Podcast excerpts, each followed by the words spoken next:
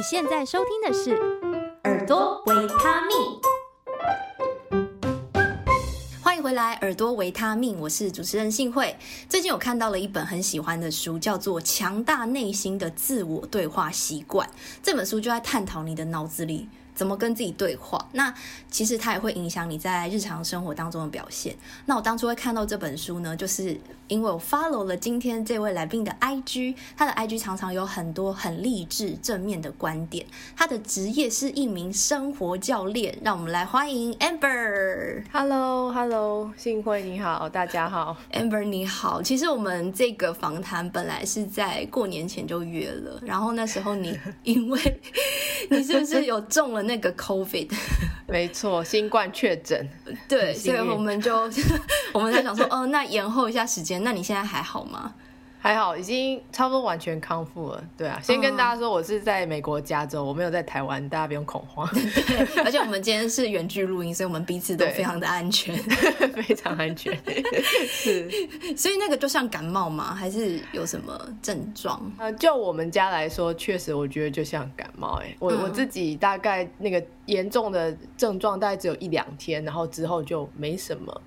就除了说喉咙可能哑哑之外，就就没有也没有什么咳嗽。其实我就是第一天有发烧，然后只有一天而已，然后后来就就好了，就一天不舒服。在我们家的情况是蛮轻微，我觉得这个 Omicron 就是发展到这第第三型，已经对，好像真的有减弱一些，就是流感，现在就是有流感化的感觉。对，我自己是打两剂疫苗啊，还没打第三剂。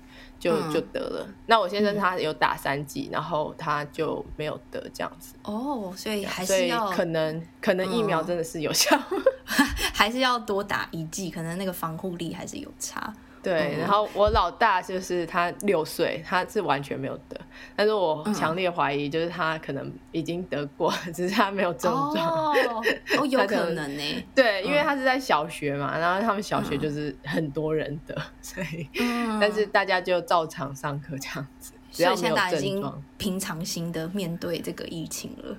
对啊，因为如果大家都待在家里不去上学也，也也不是办法。对，对家长来讲，还有对小孩来讲，其实都不是很好，压力太大了。嗯，对，没错。嗯，那我第一次其实听到 Amber 是因为你有去上那个另一个 Podcast 频道叫女子健行室，所以我才知道说哦，原来有生活教练这个职业，然后他会以一些不同的观点去。切入我们人生卡关的问题，所以我才觉得说，哎，今天真的很高兴可以邀请你一起来跟我聊一聊这本书。然后我觉得也可以透过你的职业的一些观点，应该可以给我们更多不同的想法。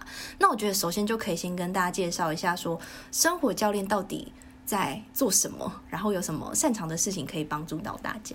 所谓的教练，我觉得他就是一个从旁协助我们去成长进步的人嘛。像是我们最近看到那个冬季奥运，每一个选手其实背后都有不止，可能不止一个的教练在帮助他们进步。那如果说这些教练，这些，比方说我举健身教练为例子，如果说健身教练就是帮助你在健身方面进步的人。那生活教练基本上就是要帮助你在人生或是在生活当中进步的一个角色。嗯，那不管你有什么样的目标，我们都可以帮助你去克服阻碍，去去达成你的目标。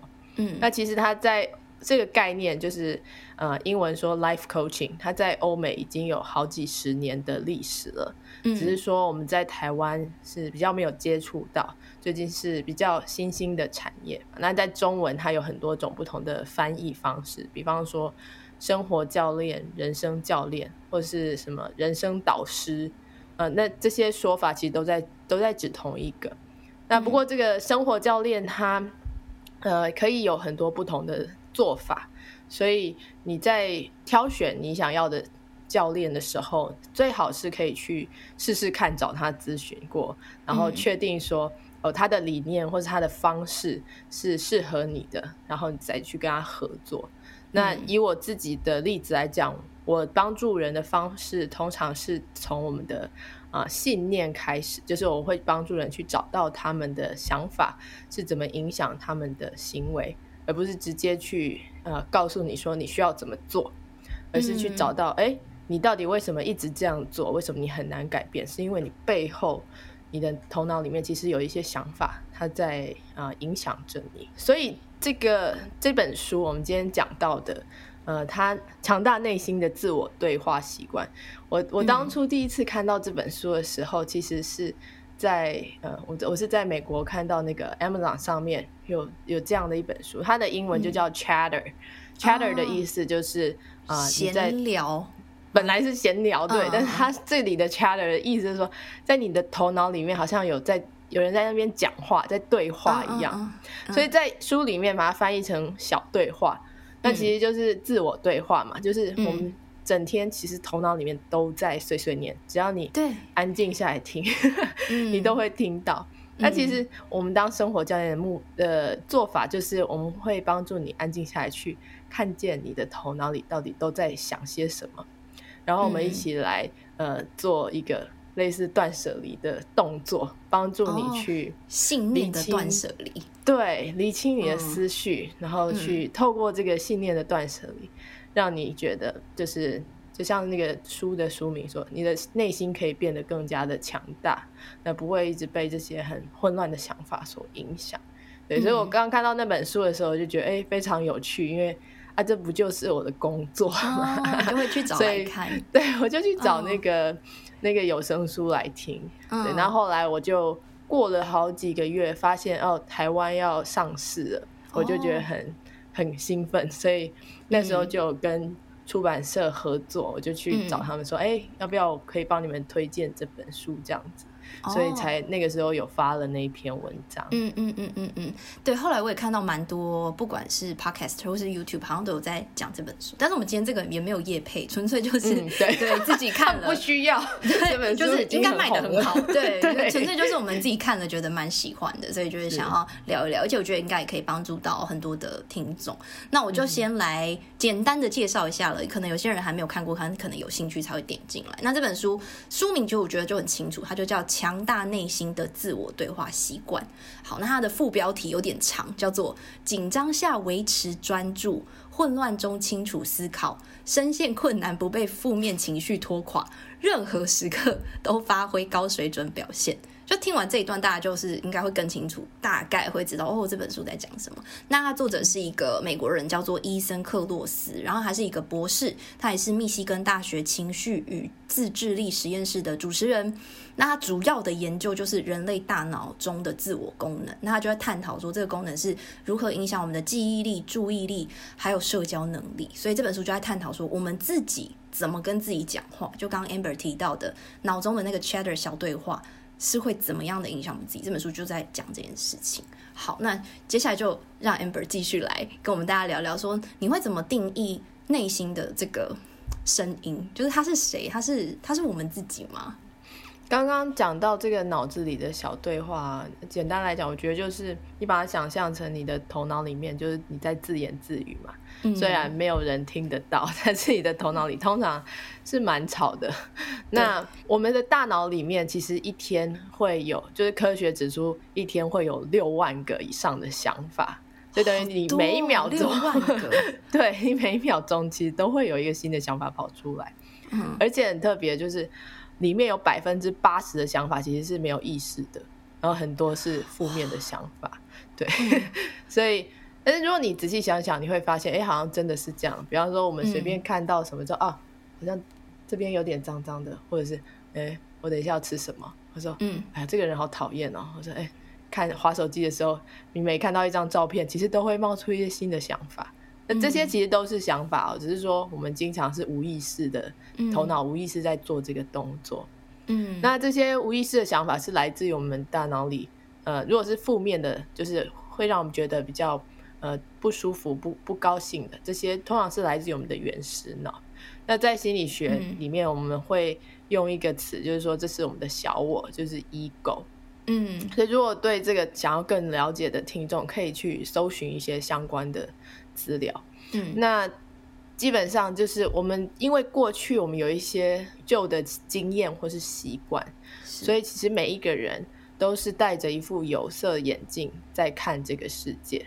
嗯、你会发现，比方说幸会你的生长背景跟我不一样，所以我们两个人在看同一件事情的时候，可能会有完全不同的解读。嗯、那当然有些事情可能会有相似的，但是有一些事情会有不一样的。那但是我们都是因因为我们的习惯，我们会习惯那样去想。那呃，其实这个目的是我们想要去自我防卫或是保护自己，所以通常我们会把我们看到的所谓的问题把它放大，会把危险、嗯、我们觉得是危险的事情看得比较严重。嗯、那我们就会去延延续我们过去习惯的思考模式，不管你这样想对你是不是有好处。嗯，所以。就像说，有些人他你就觉得，哎，他好像很悲观，他都会往坏处想。但其实往坏处想，对他并没有好处。但是为什么他就是会一直往坏处想？因为他他的原始脑一直告诉他说，你需要往坏处想，你才能够呃知道问题在哪里，才能够适时的保护自己之类的。OK，所以我们都有一些背后的信念在影响着我们。嗯。所以这个就是那个书里面提到的内心的声音。嗯，嗯，我第一次听到这个内心的声音，其实是我看了另外一本书，叫做《创作是心灵疗愈的旅程》。这本书是在帮助创作人，不管你是创作音乐、文字什么也好，各领域的创作都可以。它其实在帮助你，有点像是自我清理，然后让你的创意可以源源不绝的感觉。我第一次看到这个概念在那本书，他就说那个小对话，他把它称之为叫做乌鸦嘴，就是我们脑中的那个。对话，他好像有时候一直唱随我们。就比如说，我要写一个东西的时候，他说：“这个好吗？就是写这个真的 OK 吗？这会有人看吗？有人喜欢吗？等等之类的。”那那本书就是在讲说，要如何把这个，你要如何跟这个小对话自处。嗯、对对对。然后后来又到这本书，又看到了看到了这个，然后就对这个概念更清晰，这样子。嗯、好，那其实这本书里面他就有提到很多去掌控这种自我对话的方法。那 Amber。你有没有自己常常用，或是你觉得比较印象深刻的方法可以跟大家分享？OK，呃，我觉得我在里面看到两，我我举两个例子好了。第一个是，嗯、呃，他讲到当我们的头脑里面有很多很多想法，你觉得很烦恼的、很烦的时候，好像卡住了。一个方法是，你可以把它写下来，用书写的方式、嗯、去把你的负面想法还有感受都列举出来。那我觉得这个很特别，因为它，呃，我记得还有一个科学研究是说，我们在写字的时候，其实这个写的动作，真的用纸笔而不是用打字的时候，它其实会、嗯、会连到我们的大脑，它真的会帮助我们去、嗯、去处理这个资讯。那、嗯、所以他说，每天我们可以写个十五二十分钟，然后持续写两一到三天这样。那我自己觉得，除了你把它写出来之外，好，你也可以做的是用第三人称呃第三人的视角来检视你所写出来的东西，嗯、你去质疑它，你去观察它。我写的这样子真的是是这样吗？OK，如果是一个陌生人来看，他会怎么想？或者是如果我是一个一个平静的状态来说，或是如果是十年后的我，我会怎么想？所以，书写下来去观察，会帮助我们练习自我觉察。那我们会能够跟我们的想法拉开一点距离。对，我觉得这是一个很重要的观念，就是你不是你的想法。这个听起来觉得有点神秘，嗯、对，有点悬。但是真的就是，我们其实是比我们的想法更高的那个，怎么说呢？呃，我们才是那个掌有主控权的。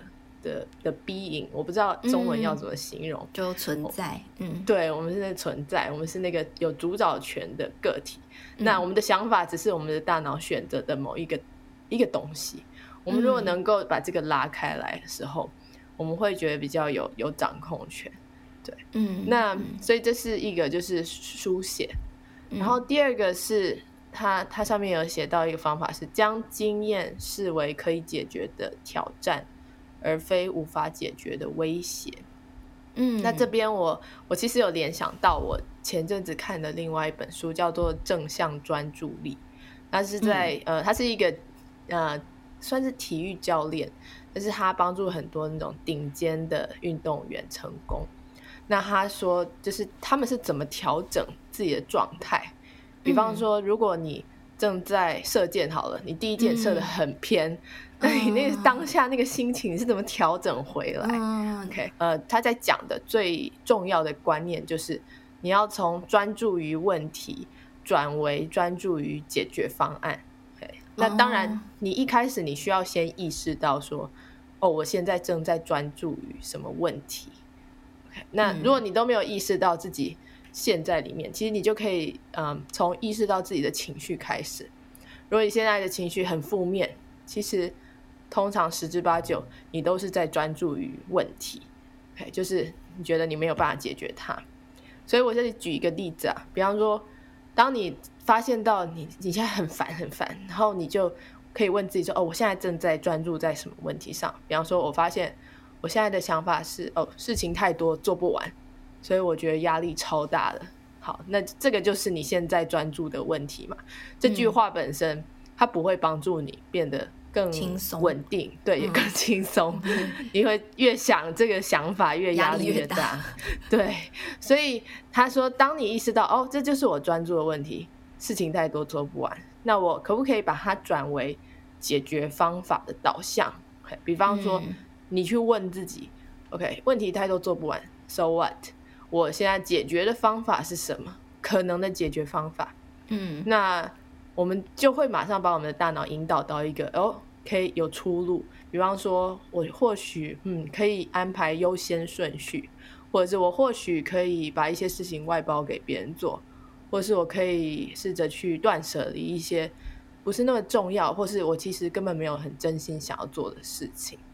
所以你会发现，当你从问题导向转向那个解决方案的导向的时候，好像就忽然有出路了。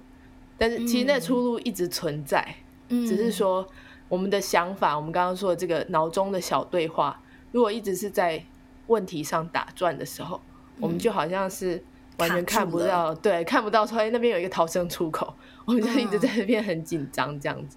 嗯，对，嗯，刚刚 Amber 提到的两点，我觉得我都还蛮有共鸣的。就是第一个是书写的那个方式，因为像我自己也算是有这个习惯，然后我已经写了十多本了。就是我每天都会写，我没有可能没有写到十五二十分钟，但我就可能写个一页一页到两页，就写写写写下来，然后我已经写了，反正就一叠这样子。嗯、然后因为我是一个脑子里面非常吵的人。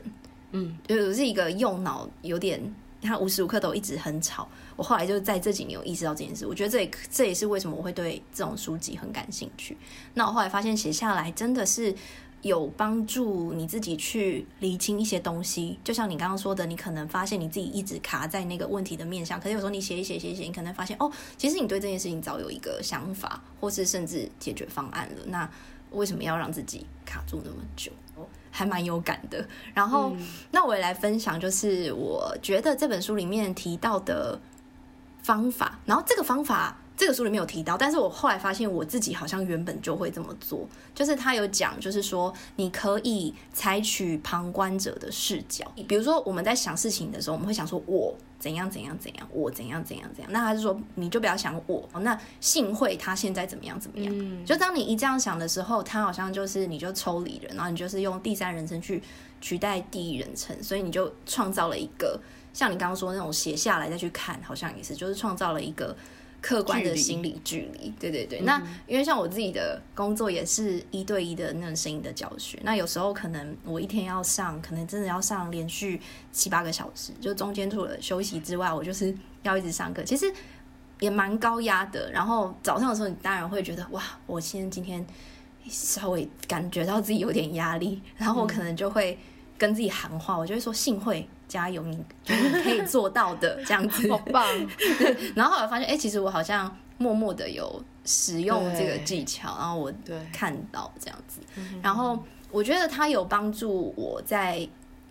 嗯，面对我的学员，就是我的学员，因为像你刚刚说的，教练这个职业本来就是让人家变得更进步。那我觉得我自己的工作也跟教练是有类似的性质嘛，因为毕竟我在教怎么使用声音，其实某种程度来说是帮助他们。教练，对对对，就是帮助他们，哎，看到自己使用声音有什么问题，然后提出一些解决方案，可以让他们感觉到进步。那书里面还有提到一个概念是普遍化，就是我们常常太。觉得说我怎么这么倒霉，或者是我怎么会遇到这些事情？但是其实这些事情是很平常的，就是可能每一个人都会遇到。然后我就会把这个点，有时候我在上课的时候会偷偷的用，就是可能有时候像学员做不到某些事情，他可能觉得啊，为什么我今天就是做不好？你可以感觉到他很沮丧，然后你感觉到你知道他沮丧，其实他练习就会做得更不好。然后我就会说。哎、欸，其实很多人都跟你一样，哎，其实、嗯、其实很多人就是会卡在哪里哪里哪里，我觉得这这很正常，这就是需要练习。然后我就觉得，哎、欸，他有他提出的这些想法，有时候会偷偷的 用在我的课堂上，我觉得还挺有帮助的。对，所以这是我对这本书印象比较深刻的一些点。嗯，那像 Amber 也有很多的学员，对不对？那你怎么去帮助他们？就是你如何去引导，或是你如何去引导他们转念啊，解决他们这些生活卡关的问题。就我自己的咨询里面，通常就是会问很多的问题，来引导学生去思考。嗯、因为我我发现我们其实，呃，一般来讲，我们不太会去质疑我们自己的想法，我们就是一连串，嗯、好像你说的，就是连珠炮这样一直想，一直想，想个不停嘛，然后很顺的就一路想下去。嗯，那可能有时候就越想越坏，越想越坏。但是如果说中间有人会停下来去问你说：“哎，等一下，你这样想，我觉得蛮有意思的。你可以告诉我你为什么会这样想吗？那你觉得你这样子想的时候，它会影怎么样去影响到你的情绪？你你当你这样想的时候，你有什么感觉？我说当你这样想的时候，你有了这个感觉，接下来你是怎么做的？嗯，然后会。创造出什么样的结果，然后最后我再去问他说：“哎、嗯，你希望你是创造出什么结果？你觉得你要怎么做才可以，才可以嗯、呃、创造出你真正想要的结果？”对，所以这边我想要嗯、呃、举个例子，嗯，那因为我我通常不举我自己学生的例子，但是我我可以举一个我自己的例子，嗯，然后我刚刚在想，就是我我其实今天才刚刚发生过一次。嗯、呃，刚好这个工具，我觉得其实大家呃可以运用在自己的身上的话会，会会很有帮助。就是我们在英文里面会说叫 self coaching，就是有点像是一个自我觉察、自我教练的工作工具。嗯，嗯对，所以好，基本上事情就是，我今天在跟我先生打电话的时候，因为他现在正在国外，然后我我等于是自己在带我我的三个小孩这样子。嗯，然后这次他出去也比较久，他出去十七天，哇，所以十七 对一打三就太累了吧？一打三，所以我觉得我最近的状态就是比较累一点。嗯、那刚刚在跟他讲电话的时候，因为我们接下来其实要搬家，搬到新的地方，那他现在正在找房子，然后他就跟我说：“哎呦，我可以跟你讨论一下我今天看到的房子嘛？”然后我我那时候就是就是小孩有一个在哭，然后我一边在煮面，嗯、然后一边又在 我忘记做什么，反正就心情其实蛮蛮不平静的。然后我就跟他说，我现在不想讲这个这样子。然后我觉得我那时候心里面其实有很多的这些刚刚讲这个小对话就冒出来，然后就很多对老公不爽的想法。嗯，所以当下老公也被我搞得有点不开心，他就觉得说。我这自己很辛苦的找房子，你为什么就是不能跟我听我讲一下？然后跟你讲，你又不听，嗯、然后反正我们就不欢而散，不欢而挂电话。嗯，那接下来因为我我的当下的心情就觉得不是很开心，嗯、所以我就开始用这个这个工具，就是我开始把它写下来，写下来说我现在在不开心什么？对，所以我就会把我的。当下的想法全部列出来，不管说是不是跟这件事有关，我就是做一个，呃，我们说我们会形容它是想法下载的动作，就是好像我把头脑里的想法下载到我的笔记本里，对，所以我就花个五分钟，然后就 download 我自己的想法，比方说我的想法是，哦，我们家现在好混乱，乱七八糟的，然后为什么我这么累？为什么老公？竟然就是对我就是不耐烦，我才应该不耐烦吧？我自己在这边顾小孩，然后你还在那边跟我就是要吵我这样子，反正就写了一大堆，然后我才开始去嗯，当当然我写的过程中，我觉得写的本身就是一个舒压的一个动作。嗯、对、嗯、我觉得只要有写日记的，大家都会体会到。那写完之后，其实气已经消了，可能消了三成吧。嗯，然后我就会去开始去挑选，就是 OK，我现在想要检视的想法是哪一个？所以我刚刚是条列式，嗯，那我就会挑一个，比方说，我挑的想法是，老公凭什么对我不不高兴？OK，嗯，然后，所以我我就去想说，哎，我就把它写下来，然后我就去看，当我有这个想法的时候。我有什么感觉？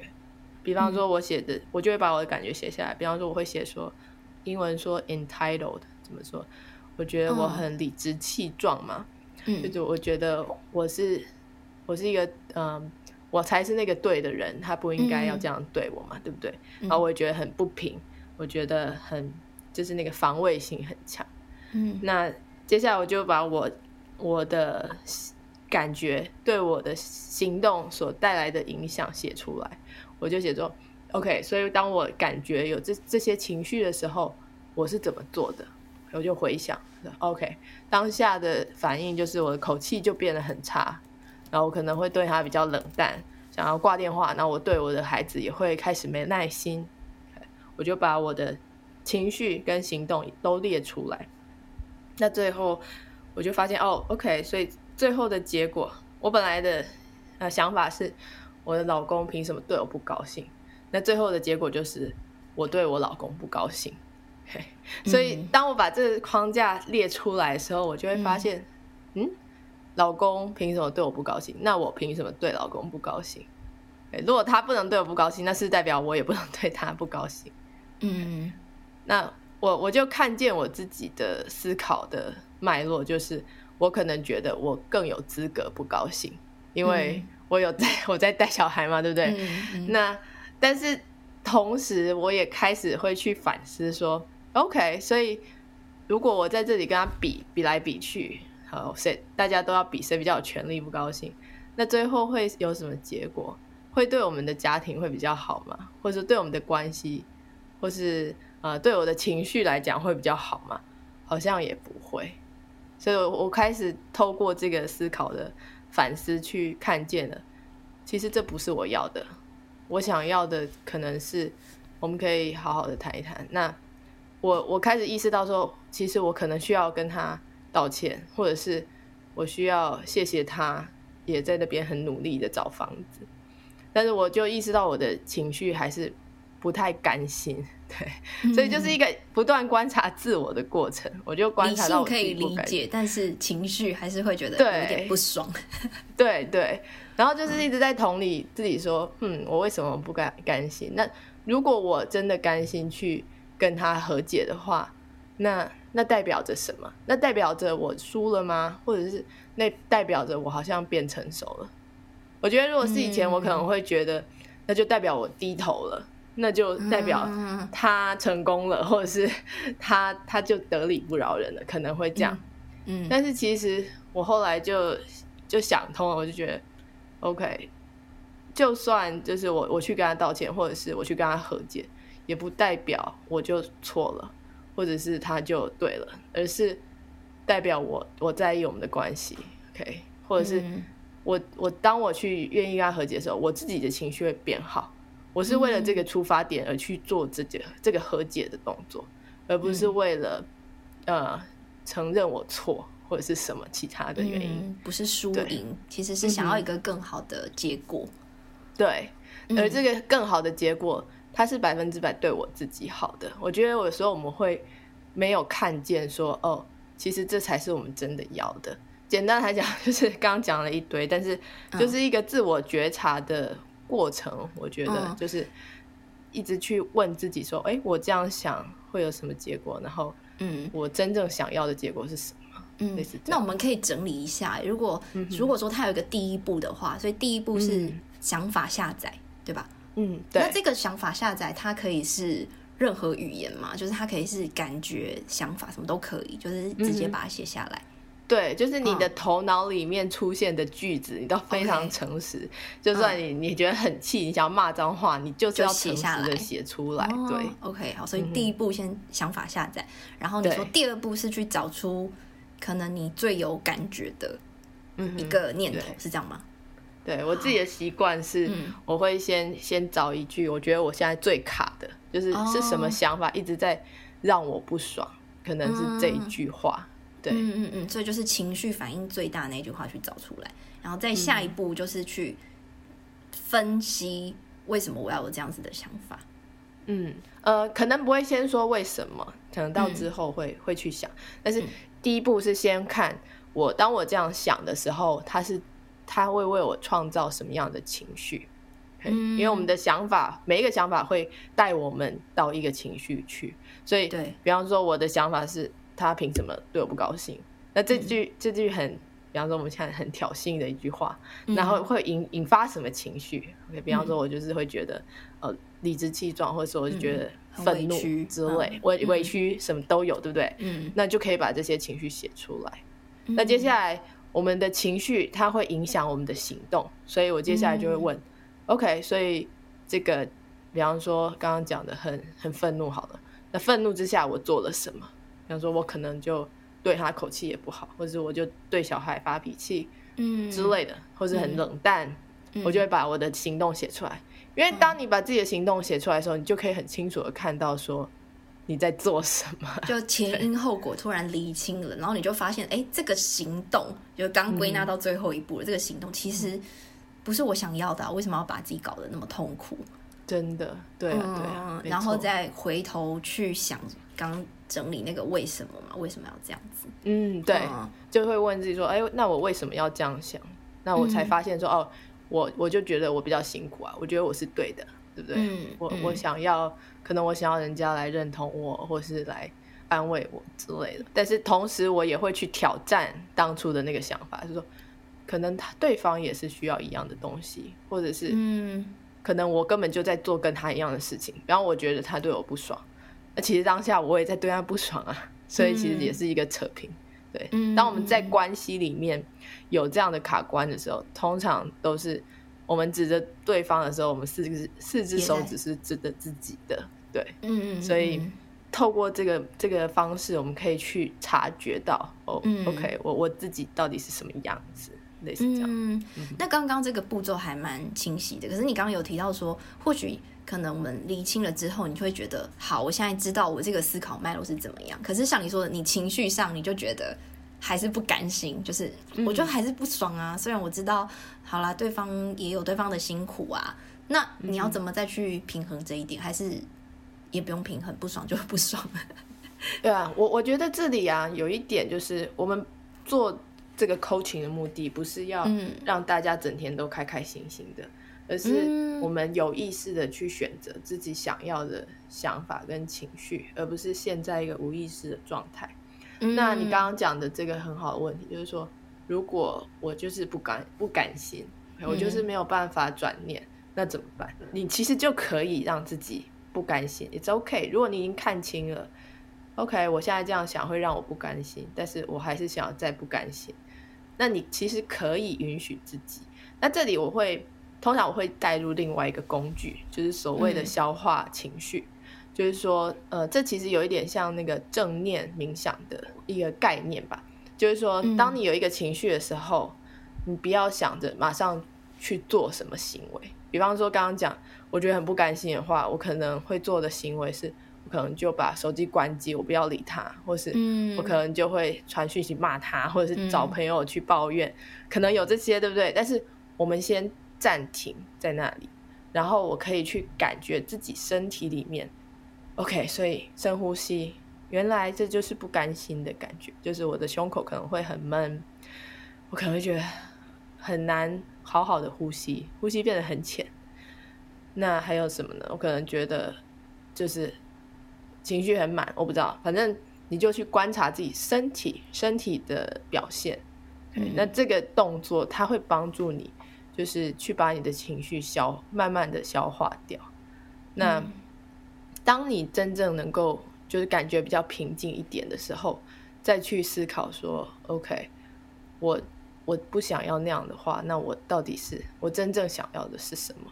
通常你在这个时候再去考虑转念的可能性，会比较容易成功。对，嗯、如果我们一直在一个很激昂的情绪下，那个时候谈转念其实是不太可能的。嗯，对。那 通常就是先消化一下，刚刚刚讲深呼吸，然后让自己的情绪冷静下来。还有就是去反问自己：说我为什么这么不甘心？我在我在我想要的是什么？我想要讨回一口什么样的公道？嗯、类似这样子。你因为当你去问自己，然后你想出来的时候，你会觉得蛮好笑的。因为 ego 每次我们说小我，他每次都是同一套。嗯，那所以如果你能够看清自己的自己的把戏的时候。对，嗯嗯，所以就会就会看清楚自己卡住的点是什么，然后就算可能每次都还是会卡住，好了，那也没关系。嗯，对，如果你看清楚的时候，会越来越不容易在同一个地方跌倒。对，嗯，所以嗯，嗯，就是要很诚实的面对自己，说这真的是我想要的吗？继续跟他斗争是我想要的吗？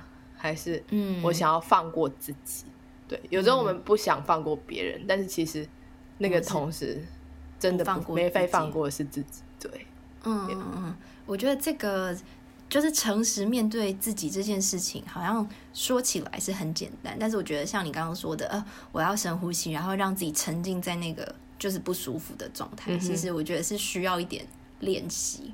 对，我觉得因为我们平常会觉得好像。我要逃离那边，对，那个负面情绪好像很可怕，可是其实它真的不会让你死掉。嗯、如果你仔细想，它就是一个你体内的荷尔蒙受到你大脑的想法刺激，然后你突然有个反应，就好像你你紧张的时候可能手会冒汗，但那都是暂时的。嗯嗯嗯，那你刚刚提到的这个你自己的例子啊，可是像你有三个小孩，那你怎么有时间可以把那些想法写下来？哦，很好的问题。对啊，如果说你知道有些人他可能很忙啊，他可能在当下他不一定可以这么做。对，嗯，有的时候你当下可能没有时间，所以你可能气了一整天。对，那那到了，或者说你已经做出一件你很。有点后悔的行为，哦、比方说，我以前对方 对已经对对对方发脾气，或者你已经离家出走，嗯、跑出去几个小时回来，那你你觉得很很后悔，然后你比较冷静下来的时候，你再去写这个东西，其实也非常的有效，因为其实你已经看见了你在那样的情绪想想法下会做出什么，就是你事后看那么荒谬的行为，嗯，对，所以。嗯，um, 不是说你一定要当下就忍下来。嗯，我觉得这个是你在做这种自我觉察的练习的时候，它会有几个阶段啦。可能第一个阶段是不知不觉，就是我们一直活在那个、嗯、那个循环里，从、嗯、来都不觉得自己为什么会这样子。对，对，对，我讲错了，不是自己有错，就是说没有意识到说自己在这件事里也有掺一脚。嗯、那这是第一种。那到了第二种就是哦，你你有知觉，但是你可能就是后知后觉，嗯，你已经爆发完了，然后结束之后，你才意识到说啊，好后悔，好烦哦，怎么会这样子？OK，那接下来我们慢慢会，当你做了这个练习，你做了越来越多次之后，会到第三种，就是你在中间，你可能就可以稍微踩个刹车，就说、我感觉到我现在开始不爽了，我需要去冷静一下。嗯因为我知道现在是我的想法在影响我，OK，不是你的原因，是因为我对你说的话有一些意见，我需要先离开去冷静，OK，所以这是第三种。那第四种当然就是就是先知先觉，就是可能是你你根本还没有进去，你已经决定事前决定说，我知道我今天跟这个人可能会有，对，你知道说哦，今天可能会遇到某个事件，那我可能会有不高兴，但是我先决定我要怎么想。所以我今天可以维持我想要的状态，对，所以它其实是一个慢慢的，我觉得会进步，就是你越练习越多，你在做这种思考转换的过程是会越快的。我我想要补充一个刚刚讲的东西，就是当我们在做自我觉察的时候啊，你会发现新手会有一个误区，就是说我们发现了自己脑中有负面想法的时候，我们会开始去批判自己。因为觉得我怎么就是要这样想？为什么我的头脑里面有这些就是乌鸦嘴？OK，但是我希望大家可以给自己一些算是同理心，我们要带着一个好奇心去观察自己，而不去批判自己。因为当你去批判你的负面想法的时候，Guess what？你就会有更多的负面想法跑出来。所以这个是第一步，就是一定要小心的地方，就是我们带着好奇心，然后一个很宽容的心去去观察自己，那一定都会。帮助你更认识自己，而且跟自己会变成更好的朋友。嗯嗯嗯嗯，我觉得今天邀请 Amber 来真的非常的值得，因为他跟我们分享了很多很有用的工具，就是你可以自己练习，然后也可以扣回我们今天讨论的这本书，就是你怎么跟自己对话，就是你怎么去意识到脑中的那些想法，然后这些想法它引发了什么感觉、什么情绪、什么行动。你可以意识到你自己为什么会一再的出现某一种情境，所以大家可以先去找这本书来看《强大内心的自我对话习惯》，或者呢，你也可以去找 Amber，如果你有这样子的需求的话，那嗯、呃，我们在哪里可以找到你了？来跟大家宣传一下自己的页面。好呀，呃，我的 IG 还有脸书，你可以直接去搜寻，嗯、就是人生不卡关，那是我的。的名字，然后人生不卡关 Amber，然后我也有一个 podcast 节目叫人生不卡关，我在里面谈到很多帮助大家解决焦虑的问题，或是自我怀疑这方面嗯的主题，然后有很多的免费资源，也会举办，有时候会举办讲座，嗯，然后说前一阵子有办一个如何调试焦虑的讲座，对，那还有录录音档，就是如果之后嗯大家有需求的话，也可以。购买这个录影档来看重播，那当然也有一对一的咨询，嗯、对。不过我们最近在忙搬家，嗯、所以这个咨询的名额是比较少的哦，所以到可能要到四五月之后会会比较多。嗯，哎，那你的 podcast 人生不卡关是不是？我看最近好像都没有更新了。对，有，有什么是之后有什么有预计会在做什么样的内容吗？还是嗯更新的情况？其实我 我之前一直有一个想法是要做访、嗯、一些访谈啦，我希望可以访问一些人生曾经卡关的朋友，然后他们是如何去化解他们的。对，因为其实我们会有遇到各式各样的卡关。那我我很喜欢听别人的故事，所以这是我想要做的一个企划。嗯、只是因为呀，最近 比较 比较忙一些，所以就是有闲置在那里。嗯、但是之前的内容，我觉得大家还是蛮值得去听听看。对，嗯，我觉得如果是故事的那个，我应该也会想听，因为我觉得听别人最真实的分享是最有力量的。你会觉得说，哦，原来。我不孤单，或是原来哦，原来很多人也会这样子。嗯，好，那关于 Amber 相关的资讯，我也会把它放在 Show Notes 就是资讯栏里面，所以大家可以直接点击，然后就可以找到。好，那我们今天非常谢谢 Amber 的时间，谢谢，谢谢幸会。好，那我们就下一集再见喽，拜拜，拜拜。如果你喜欢这样的节目内容，欢迎你在 Apple Podcast 留下五星评论，并且分享给你的亲朋好友。行有余力的话，你可以在节目资讯栏找到小额赞助的连结，以实际的支持给予节目制作的动力。习惯使用 FB 的朋友，欢迎追踪粉专，一名靠声音吃饭的女子，上头会有公开活动行程以及节目更新资讯。喜欢 IG 的朋友可以搜寻 M I S S 点 H S I N H U I Miss 信会，这里会有更私密一点的生活分享，也欢迎私讯给我你对节目的想法还有心得，请持续锁定耳朵维他命。